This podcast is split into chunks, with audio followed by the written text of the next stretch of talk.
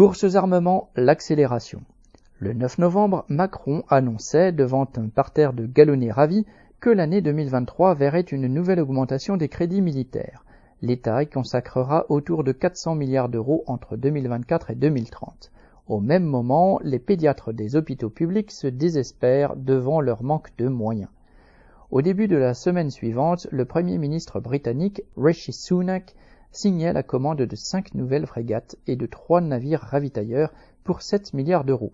Certes, les familles populaires britanniques se demandent désormais comment payer leur chauffage, mais il s'agirait, d'après Sunak, de faire, citation, face à la menace russe croissante, fin de citation.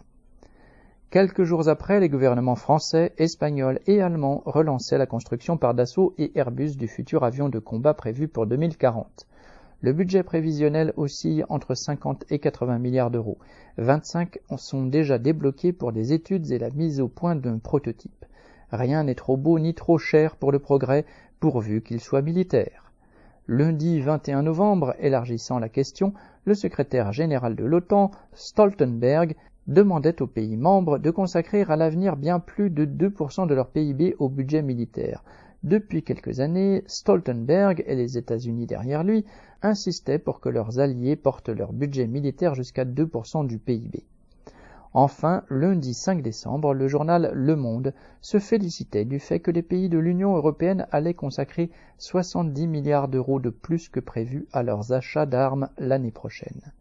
Ce concert est accompagné par le bruit continu de la guerre en Ukraine, le cœur politico-médiatique exigeant toujours plus de livraisons d'armes à Kiev et les arias plaintives des industriels du secteur devant leurs difficultés à fabriquer en masse.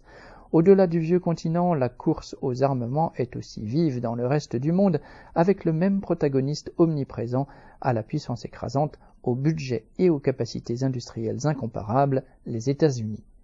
Il ne faut pas s'étonner de voir les États les plus puissants dépenser des sommes considérables dans les engins de mort, alors même que leurs populations s'appauvrissent, pour ne pas parler du sort de celles des États plus pauvres. Ce sont les deux faces d'une seule médaille. Dans la longue crise d'agonie de son système, le capital cherche à maintenir son taux de profit en étranglant les populations et en s'abritant derrière les commandes et les garanties étatiques que l'industrie d'armement lui apporte. Il se prépare de plus à toute éventualité et fabrique les instruments militaires pour mater les révoltes chez lui ou à l'autre bout du monde, voire pour aller chercher fortune dans la gamelle de ses concurrents à la force des armes.